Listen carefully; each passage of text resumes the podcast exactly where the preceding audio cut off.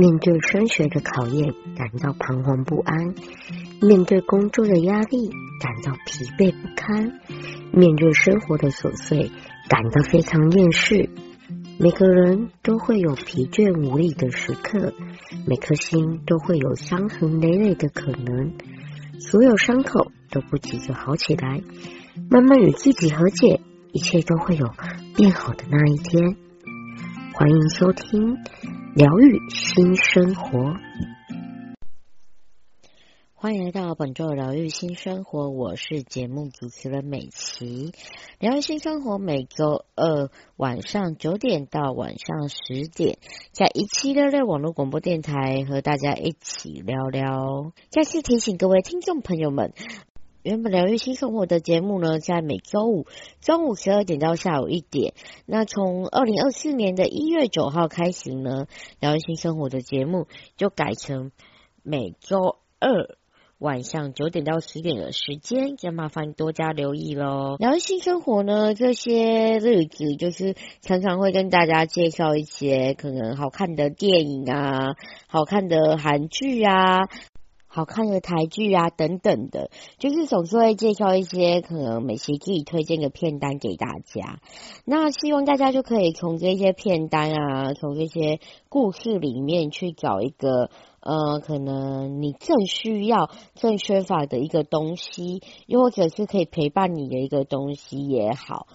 那我们今天就是想要看看啊，二零二三年算已经过了嘛，迎接二零二四年的到来了。那二零二三年，我们去回顾一下，它有哪一些电影从二零二三年的年初开始到年末，有哪些电影是值得我们去看的呢？今天特别针对国片的部分，因为大家知道最近就是呃近几年国片越来越崛起嘛。那关于台湾的电影国片呢、那有哪些是二零二三年必看的片单呢？现在二零二四年了嘛，我们可能哎过年的时候啊，或休假的时候、休年假的时候，都可以找时间去好好看一下二零二三年有哪些电影是值得我们去看的。那这些电影又带给我们什么？从这些电影里面，我们又学会了什么东西呢？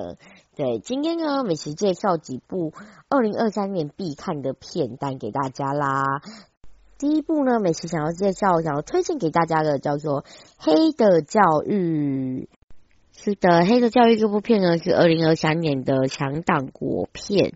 是的，那这部电影呢，它的导演是演员柯震东哦。对，比较特别。诶，柯震东以往我们看他都是呃当演员，那这次呢换个角色来当导演。那当第一次当导演出导电影《黑的教育》，他找来了演员蔡凡熙、朱轩洋、宋柏伟、戴立忍、春风和呃张令联手演出。是的，看他的阵容就知道哇，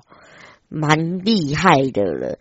除了导演是很知名的一位演员，那他找来的呃里面的角色啊演员也都是很厉害的。那《黑的教育》呢，它主要是融合犯罪，然后悬疑与惊悚的剧情，描述三位高中毕业生在夜晚交换最黑暗、最暗黑秘密的故事。那《黑的教育》在呃第五十九届金马奖呢，更是入围了四项大奖的提名，包含最佳新导演奖、最佳男配角奖、最佳视觉效果奖与最佳剪辑奖。嗯，可见柯震东的处女作啊，就是他第一部电影当导演的这部电影呢，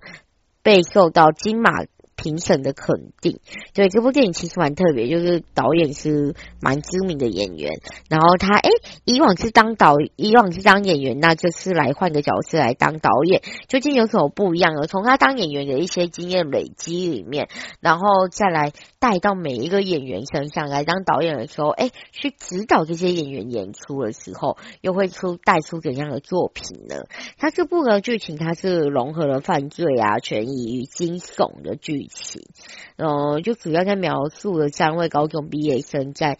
夜晚交会自交换自己最黑暗的秘密。的一个故事，所以大家如果有机会可以去看一下这部，哎，由柯震东去指导，然后去当作为导演的这部剧，看看哎柯震东导出来的作品和他当演员的时候演出来的作品有什么不一样。当他如果吸收了很多演员的知识，然后他再换个角色，换个地，换个位置，然后换成导演的角色去指导其他演员演出的时候，那这带给观众的感觉又有什么不一样？风格又有什么不一样？就是大家可以去看一下这部片。对，《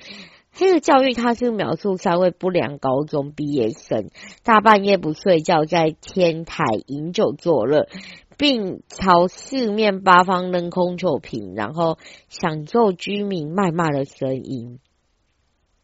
面对即将逝去的青春岁月，他们决定分享埋藏已久的坏秘密。只有真正的兄弟才有资格知道，其中有人的秘密不够惊悚，要因此被呃被拱着要出来做一件大的事情，当做交换其他两位所说出的坏秘密。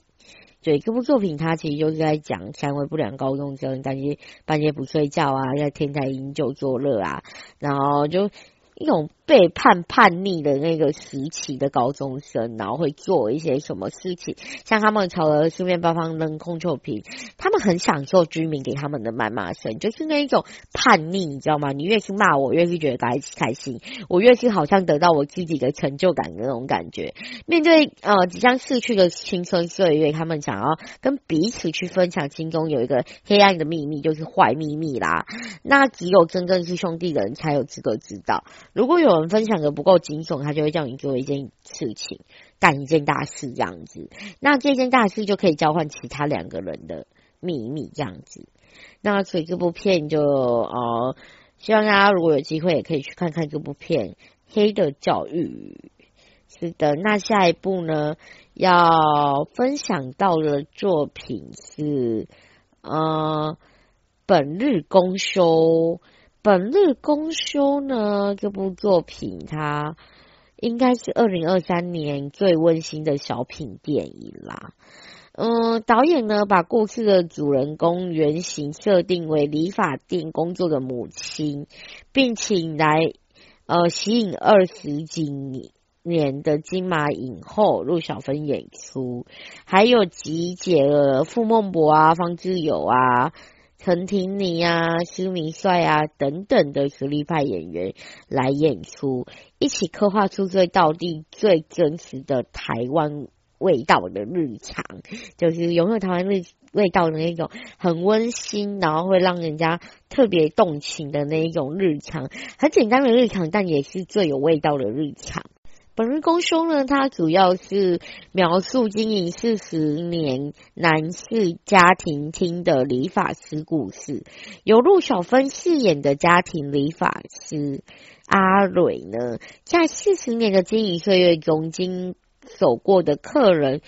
从小孩呀、到了嗯庞梅浩法啊，听过了数不清的人生故事，人生的聚散离合。嗯，非常浓郁，然后浓缩在这个平凡的家庭理发厅内，就是他可能发生过了很多故事，他经手了很多的客人，每一个过客人呢，其中都会有不含。不一样的故事，包含了不一样的故事。然后从这个小小的理发厅里面呢，这个很平凡的家庭理发厅里面，可以听到了很多不一样的故事，有不一样的故事，很多不一样的呃情感去浓缩起来，成这个家庭理发厅的。那就是你可以在这呃故事这部电影里面看到，虽然是。诶，一间小小的家庭理发厅，但是却蕴含了很多不同的人生，很多不同的生命。那从这一个一个故事串集起来，从一整个一部电影，然后这些都是每一个人的经历，每一个人的感动，或许喜怒哀乐都有，然后浓缩在这个家庭理发厅里面，然后也造就了这个完美的家庭理发厅。对，所以呢，本日公休这部电影，如果你想要感受，哎，很简单，没有太多华丽排场，然后只是最初那个味道，最简单那个味道，最感人那个味道的时候，就不妨可以看看本日公休这部作品，就是从里面，哎，很简单的日常，你就是简单不过的日常，但是却带给你满满的感动，然后以及可能会让你回味无穷吧。有时候最简单的就是最触动人心的，有时候我觉得生的生命过得太复杂，人过得太复杂了。我们回归于简单，回归于根本的时候，去看看很多事情其实没有那么难，也没有那么的复杂，只是你用什么角度去思考它，只是你把它活成了什么样子。所以，呃，有的时候我觉得我呃可能太被太多很多压力给嗯。慢慢的磨平，然后也被很多复杂的事情给困住的时候，我都很喜欢看一部很简单的作品。我觉得那种呃人情啊，讲人情或讲家庭那种很简单，像个家庭理法院这一种，就是人与人之间最根本、最真实的情感相处的时候，或许那一份情感是能去疗愈你的。所以呢，本日公休这部作品也非常推荐给大家，希望大家会喜欢。那第三部呢，就是要介绍到的是他马克老板。呃，社畜必看的一部剧，是不是觉得永远加班没有尽头呢？唯独薪水永远不会涨。嗯、这部呢，他马克老板改编自知名网漫《我是马克》，对，他邀请来了三金得主卢广仲担任这个这部电影的主演，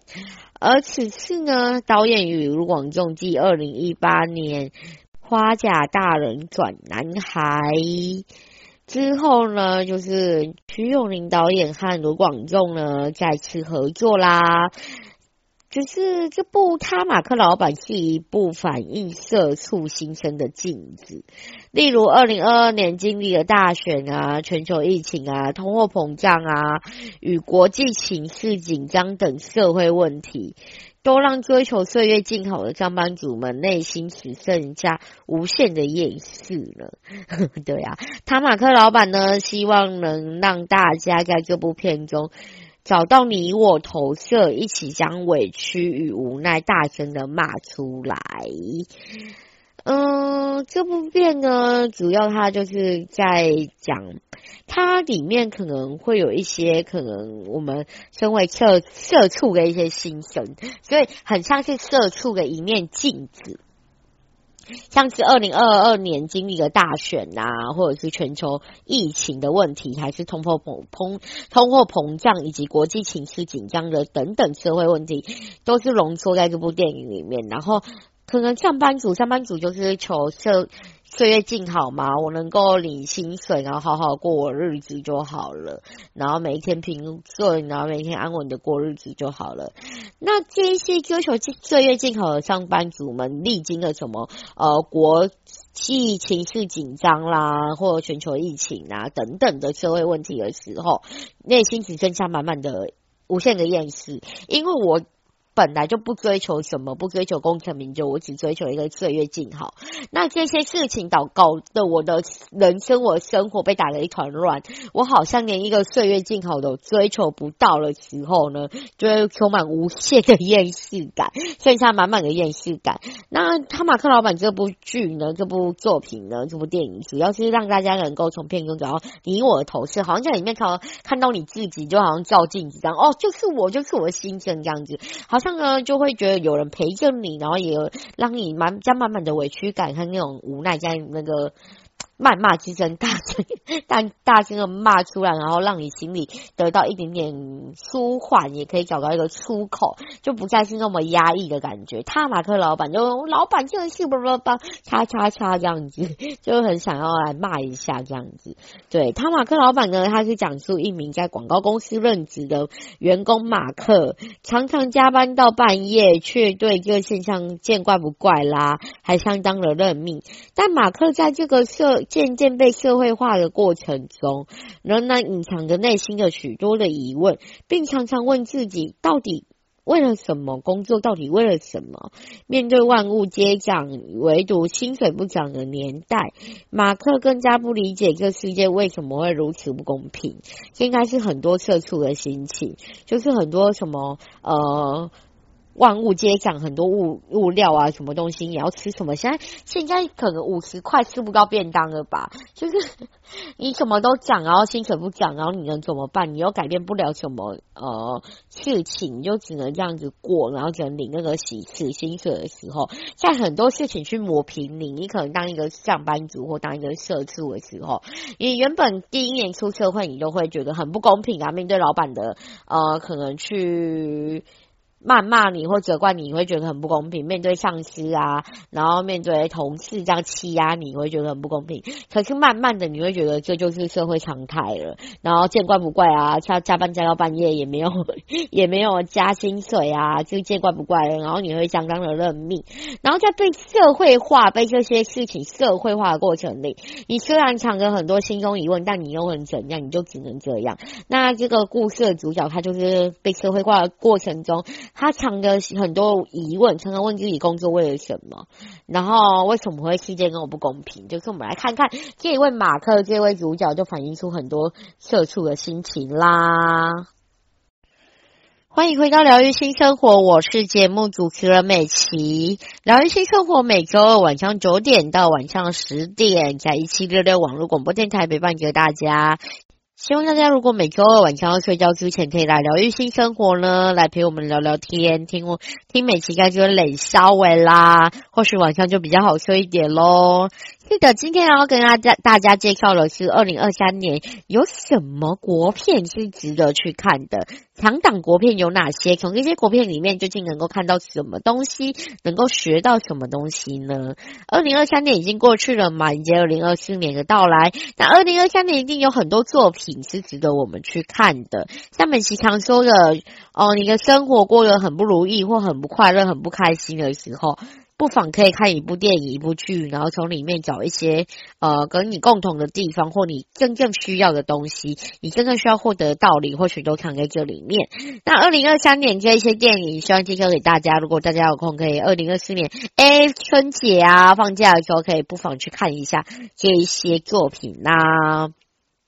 是的，刚刚节目呢，上一段节目介绍到了三部作品。其中一部是汤马克老板，汤马克老板主要就是描述一个呃，可能一位社畜的心情啊，就像一位一面镜子一样，让你照着你的你自己，然后让你好像在看你自己的过程。就是可能呃，这位主角常常加班加到半夜，然后面对这个很怪的现现象，也见怪不怪了，还相当的认命。在渐渐被社会化的过程中，就像很多人都会被社会化了。原本第一年、第二年、第三年出社会，都会觉得心中很不公平，为什么？会这样子？为什么谁谁谁可以这样子？但慢慢的被社会化、被社社会磨平的时候，你好像就觉得哦，就这样子吧。对，非常的厌世。面对很多的社会问题，无论是呃国际的动荡不安，又或者是疫情，又或者是薪水的问题，那面对这些问题，你好像都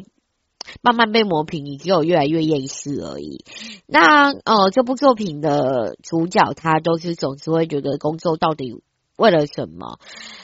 什么都讲，但是薪水不讲的年代，就会让他更加不理解这个时代，然后更加的觉得不公平，然后让你哎，这部作品想要让大家看看，可以看的过程中好像是你我的投射，然后一起在里面将自己的委屈和无奈大声骂出来，可以让你有一个管道去抒发你心中的。不满，好像你已经被社会化了，但是在这社会化的过程，你心中还是会有很多不满，还是必须找一个管道让它出来，不要永远累积在那边，越来越厌世，不去解决事情的方法嘛？然后你总需要有一个管道，让你从这里面，从这部作品里面，好像去找到一个同温层，好像有人懂你的那种感受，就不会那么的孤单啦。那还有呢，刚刚也介绍到了不同的作品，像是《本日公休》，《本日公休》主要是描述一间诶小小的。一些男士理发厅，然后从这理发厅里面蕴藏了很多不一样的故事。理发师在面对很多不同的个客人，然后看尽了很多，听到很多数不清的人生故事，很多人生故事，然后去交叉而成，聚集在一起，然后去让这间美发厅就变得更加的有人情味。因为家庭理发厅虽然平凡，但是蕴藏了很多不同的感动。然后还有刚刚也介绍到了《黑的教育》，《黑的教育》是由演员柯震东第一次当导演的作品，然后可以在里面看到三位不良的高中毕业生，然后他们可能发生了一些故事和事情，然后面对即将逝去的青春岁月，他们想做一件哦。非常叛逆的事情，想要跟彼此分享自己心中很他暗黑的秘密。那从这个过程里面，到底发生了什么事情呢？也值得大家去看一下。然后这部作品也入围了金马奖很多个奖项。然后第一次柯震东第一次当导演作品，究竟跟他当演员的时候有什么不一样呢？就大家可以去看一下这部作品啦。是的，那这阶段呢，我们继续来介绍到二零二三年有哪些国片是值得你去看的呢？接下来要介绍到的是《宿命道》。嗯，《宿命道》呢，他邀来了 ella 陈嘉华、柯有伦和瘦子来领衔主演。嗯，这次也是瘦子第一次担纲了电影的男主角哦，所以也是非常的特别。那这部作品呢，就是他也找来了天王刘德华在剧中尬一脚，对，也找来天王刘德华来剧中客串一下这样子。那《宿命道》这部作品呢，它主要是讲述一名赛车手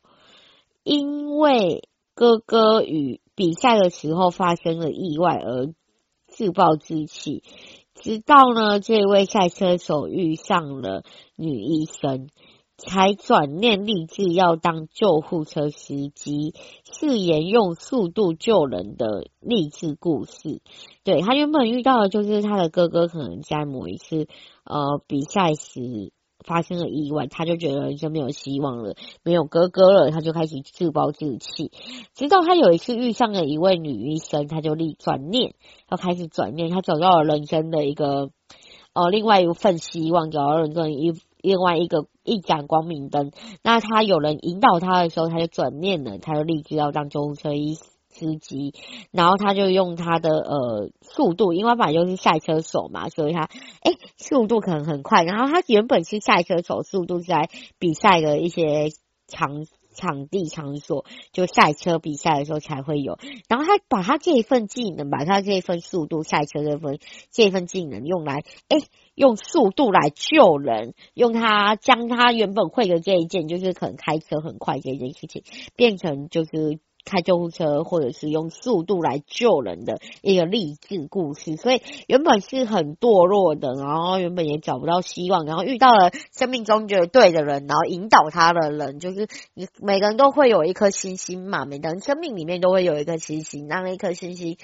每对每个人的意义都是因人而异的。他遇到他自己的星星去指引了他，然后他就开始哎励志，他要用他原本就可能。呃，他原本是赛车，所以他开车是很稳或很快。那他用速度来救人，将他会的东西呢，变成一个有意义的事情，将会的技能变成有意义的事情，然后去救人，然后是非常励志的一个故事。希望大家有机会可以看到这一部《宿命道》。是的，那下一部作品呢，要介绍到的是。查无此心，查无此心这部作品呢，是年度的悬疑惊悚国片。对，这部作品呢，找来了张钧甯担任主女主角，并与金马影帝阮经天相度。相隔十五年呢，再度同台飙戏。电影《查无此心》不仅入围了五十九届的金马最佳新导演、最佳美术奖、最佳造型设计等等的大奖，更入围了呢，就是特鹿特丹国际影展里面的其中一个单元。那可见呢，这部国片受到国内外的影坛的很大的青睐。那《查无此心》呢，它主要是讲述一名警察，一名女警，在呃丈夫她老公过世之后，深受创伤，唯有在车上才有办法睡觉。那长官为了让他平复心情呢，指派这位女警带着菜鸟警察一起追查追查无名女尸案。两人呢在巡线追查到一位非法外劳中介，进而发现不为人知的黑暗秘密，并不知不觉陷入了难以预测的危机。对，这名这名女警原本，呃，丈夫过世，身受到一些创伤，然后唯有在车上才能够睡觉。那她的长官为了要让她转移心情，转移一些注意力，能够让她平复心情，所以就指派着她带一位菜鸟警察，让她有事可以做嘛，有事可以做，这样的话你就会转移你的注意力了，一起。调查无名女尸案，然后两个人在查的时候就就发现到很多呃黑暗的秘密，然后也不知不觉陷入了难以预测的危机中。这部作品它的卡司其实也蛮厉害的，大家我有机会也可以看看这部《查无此心》。是的，那下一部呢要介绍到的作品，呃，它的名称叫做。青春并不温柔，青春并不温柔呢。这部作品是一部青春成长爱情电影，探讨的学运抗争、个人成长、同志题材，也是呃金钟奖的导演指导的。青春并不温柔，找来了新生代演员来做演出，那这也是。各位导演首部的剧情长片《青春并不温柔》是由一群年轻的演员诠释学生时代的青涩啊、探索与好奇。那这部作品主要它是在描述着一九九四年大学美术系争取创作自由的学运为背景。讲述一段青春革命成长的爱情故事。就读美术系的，呃，这位女主角呢，享受作画带给她的快乐。她的画作反映出了她的纯粹，但这样的单纯却被传统思想给，呃，捆绑住。他开启了一段改变他生命的旅程，参与了罢课的抗争啊，结识了这场战争的领袖，就是这位学长啊，然后还有他的另外一半这对情侣档，他们为女主角打开了革命的世界，触碰了他内心所想追求最纯粹的自由。但这段关系呢，在就是他认识的那一对情侣档的那位女生，在女主角与那那位女生呢一个吻之后呢，好像改变了。他发现自己对于那位女生的情感不止于同性友情，他理解了自己内心的欲望和情感。也许对他而言，这已经不只是一场。体制与创作自由的抗争，而是一场自我觉醒、认同的革命。呃，其实呢，这部作品它就是说出了青春会发生的一些事情，就是在学生时期，每个人学生时期总是会发生一些让你很难忘的事情。你可能不安，呃，不安于你的社会，就你的世界就这个样子，你想要去抗争，所以你会开始有一些。反骨的基因有没有想要去抗争？和这个世界去做做抗争，然后你会好奇，对于很多事情会好奇，很想去尝试。你不想要你的灵魂被关在那边，你想要去自由的、自由的去尝试你想要做的任何事情，包括可能你爱的人，包括对这个社会的不。不公义的抗争等等的，然后所以青春，随着青春不疯狂，随着青春就是不会这样一路跌跌撞撞。那在这跌跌撞撞的过程里面，你要怎么自我疗伤？你要怎么去觉醒、自我觉察，发现什么事情是怎样发展的？发现好像很多事情不是你想，你要开始去认识你自己。青春时期总是要好好慢慢探索很多事情嘛，因为你很多思想都还没成熟，很多事情你也是一直发生。那你要开始去慢慢认识你自己，慢慢认识这社会。你纵然拥有想要自由的灵魂，你不想要被所有事情世俗给捆绑。那在这个过程里面，你会受伤，你会伤心，你会难过。那你要去自我觉察，好好的认识和自己去谈话，然后和自己去和解，那这部作品就能够去看说，哎，女主角她可能对于这社会的一些呃社会议题呀、想要跟社会做抗争啊，然后甚至她喜欢艺术啊等等的，甚至她之之后爱上了一位可能同性的友人，然后这个过程里面她发生了什么事情，她怎么和自己去和解？他甚至去发现，哎，青春是怎样的一个存在？所以这部作品呢，就是也很推荐给大家。在青春时期，每个人应该都有过吧？所以去看了之后，好像就看到年轻的时候的自己。那在这个时候呢，就是你要怎么去面对这些事情？你要怎么最后选择一条真正的？真正的路对你来说是对的路，然后好好的走下去。青春并不温柔，青春虽然不温柔，虽然好像不是你想的那样，但是终究有一天，如果你用温柔的心去对待他，温柔的人总会被这世界给温柔以待。你去自我认识、自我认识、个人成长的过程里面，会发生很多很多的事情，但你要相信这些事情最终就是要去自我觉察，然后去自我觉醒，然后去。自我认同，然后会发现你自己不是一个人，你还有你自己在陪你。对，所以你不是那么的孤单，你要认识你自己，打从心里认识你自己，接受了一切，接受自己不够好，那么世界就会越来越好。所以这部青春不温柔就介绍给大家。或许每个人的青春里面都留了一段什么你没办法去回首，又或者是什么让你难忘的事情。那这些故事透过这部电影，就让你重新再回到青春时期的自己，好好认识自己，好好跟自己来一场谈话，好好和自己和解吧。是的，欢迎回到疗愈新生活，我是节目主持人美琪。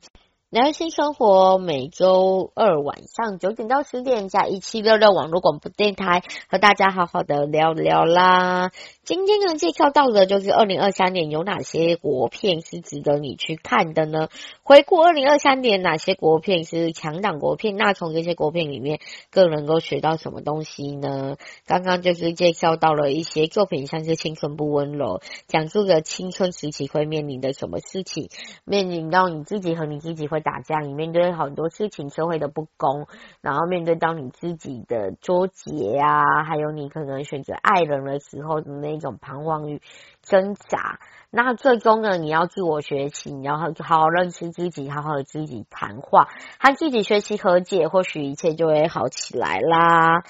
那还有刚刚也介绍到了哦，不一样的作品，像是还有介绍到了，呃，查无此心啊，或者是。诶，另外一部也介绍到了，像是《宿命道》啊等等的作品。这些作品呢，各有他们想要叙述的事情和说的故事，也欢迎大家可以有空的时候去看看啦。那接下来要介绍到的下一部作品，然后叫做《我的麻吉是个鬼》。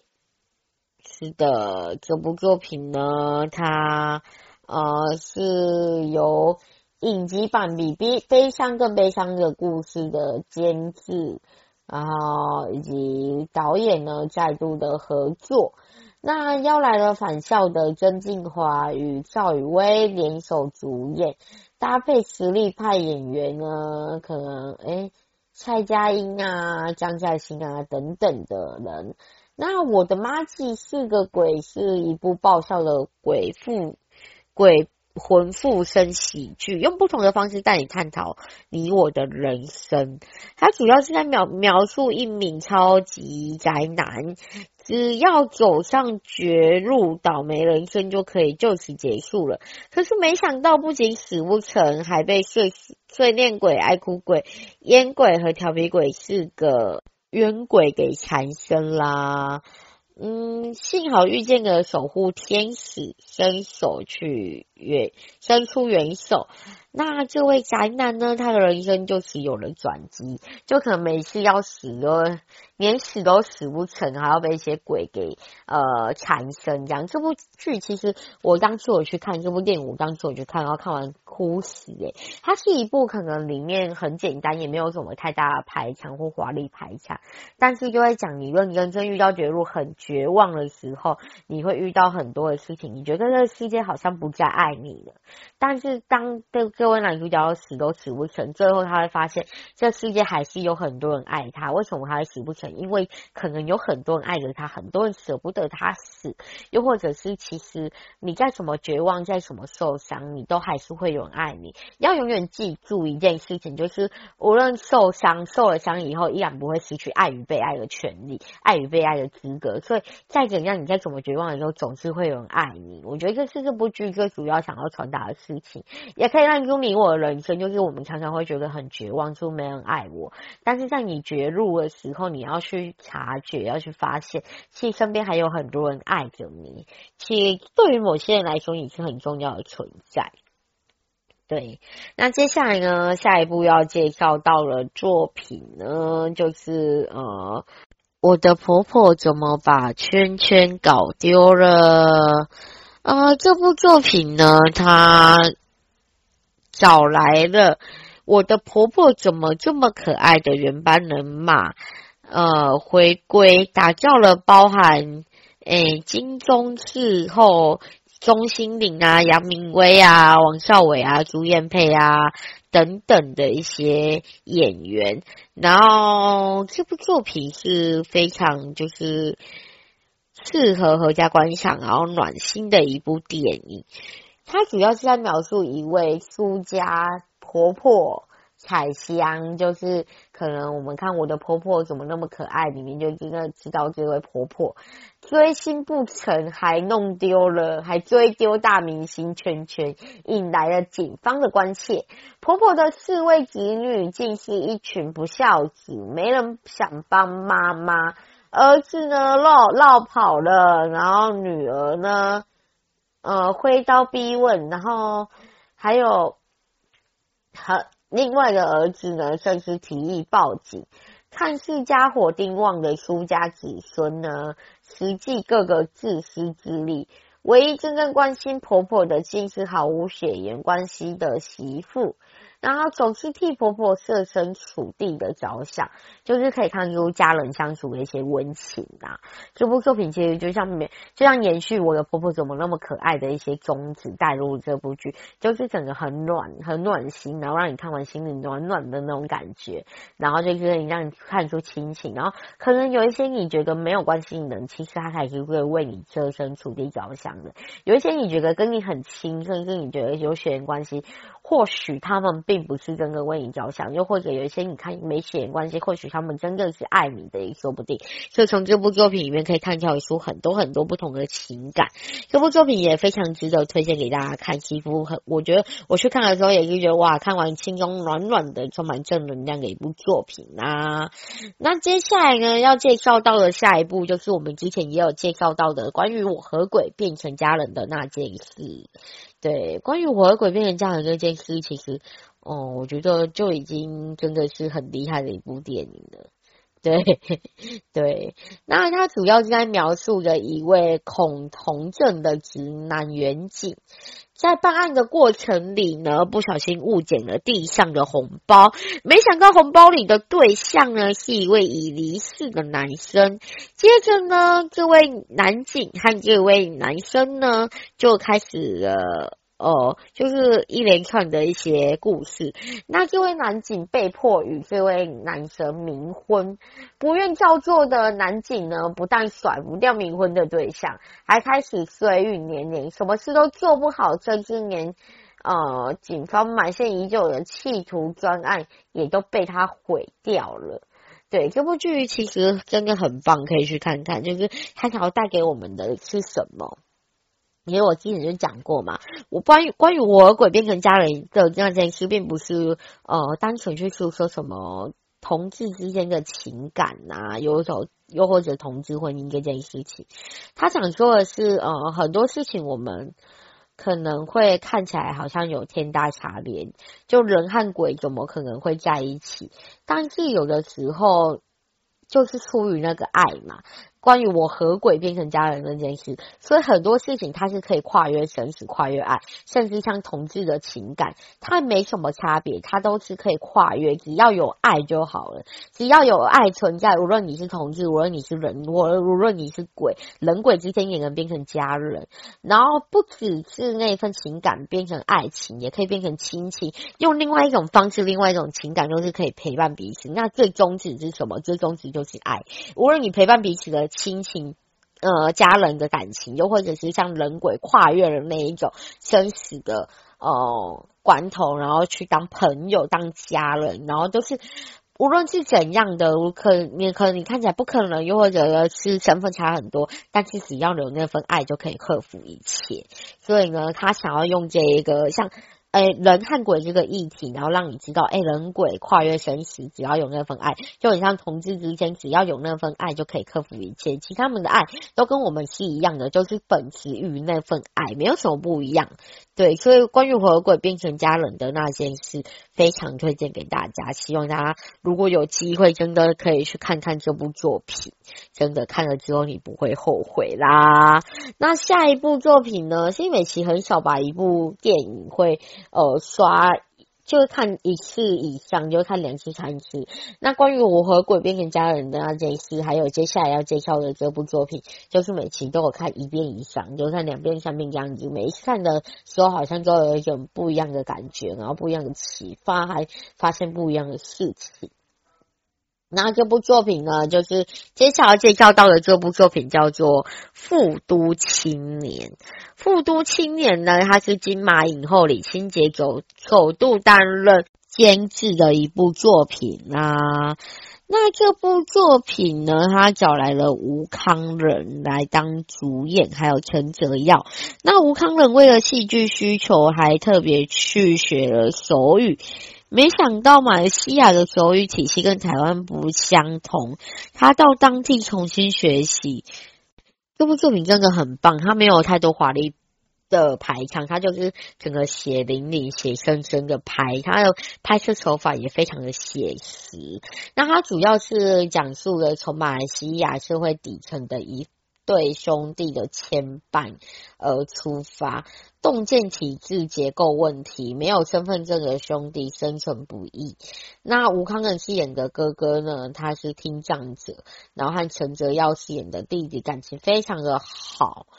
然后从这里面可以看出到一些可能体制上的不公，然后官商勾结啊什么，反正就是只要好像要有地位，有一些财力才能够生存。那没有办法生存的，在社会底层的他们究竟怎么过？其实这部作品它真的就是。我之前看别人的网评，那就是说从头悲到尾的一部作品，真的非常的悲。可是你如果换个角度来想，你好像能够去，如果你以同理的角度去看这部作品的话。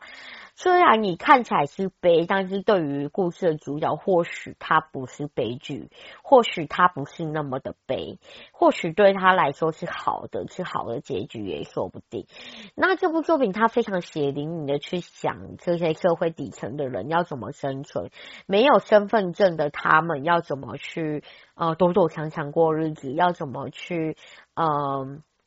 过好每一天。平常人家说的好好活着，好好活着对他们来说会不会是一件很奢侈的事情？对每个人来说，好好吃饭、好好睡觉是一件平凡不过的事，但对于他们来说，社会底层的他们体质动非常就是嗯，他们体制结构有问题的过程里面，这些。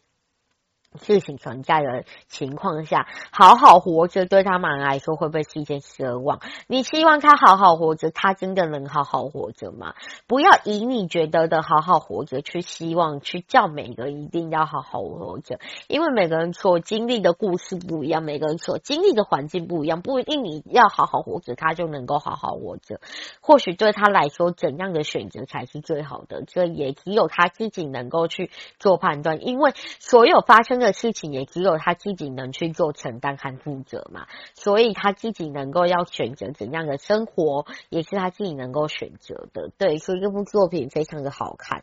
复读青年他其实用复读就好像很有钱，但是很讽刺的是他的环境，他的整个拍摄也知道可以看到他呃在马来西亚那个地方，就是复读那个地方，其实他是非常不好过的，环境非常的恶劣，也不太好的。那将讽刺情况下，他们能够就是怎么在那种不好环境，然后还有他是会底层下去做生存。活着真的不是一件容易的事情，活下来真的很不容易，也真的很辛苦。所以，呃，对每个人来说，他每个人都会有不一样的故事，每个人都有并经历不一样的事情。希望能够看完《富都青年》之后去思考，诶，是不是对于身边每一个人，对于你看见每一个人，能够跟他们说，活着真的很不容易，你活下来真的辛苦了，就是能够去同理的告诉他们。诶，面对社会的不公还能够活下来，面对环境的恶劣还能够活下来，真的辛苦了。不一定要要求他一定要好好活着，但是请跟他说一句，他辛苦了。所以这部作品也非常推荐给大家。是的，今天推荐到几部作品都是美琪觉得很棒的作品，希望大家呢可以诶过年放假的时候，还是呃有空的时候都可以好好看这几部二零二三年的一些电影，然后希望二零二四年有更多的作品，然后有更多不一样的故事，然后之后美琪也会在节目中慢慢分享给大家，我们一起透过每一部作品去分享。每一部每一部电影作品，每一个人生所发生的生活事情，去治愈每一颗受伤的心。是的，如果你有觉得不错的二零二三年的一些电影作品，欢迎将你想要推荐的作品寄送到 j o n g k e y 零四零八零九二三零五二五小组 gmail.com，或者是像 IG 和 FB 搜寻“踏勇者”跟美琪。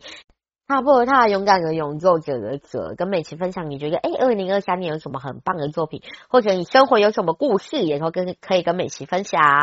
是的，那二零二四年呢，希望大家可以好好照顾自己，然后每一天呢都可以。嗯，真的是好好啦。如果能够好好活着，能够好好做好好很多事情的话，真的要跟你们说一声辛苦啦。那谢谢大家今天的收听，我是美琪，这里是疗愈新生活。那我们疗愈新生活，我们下周见，拜拜。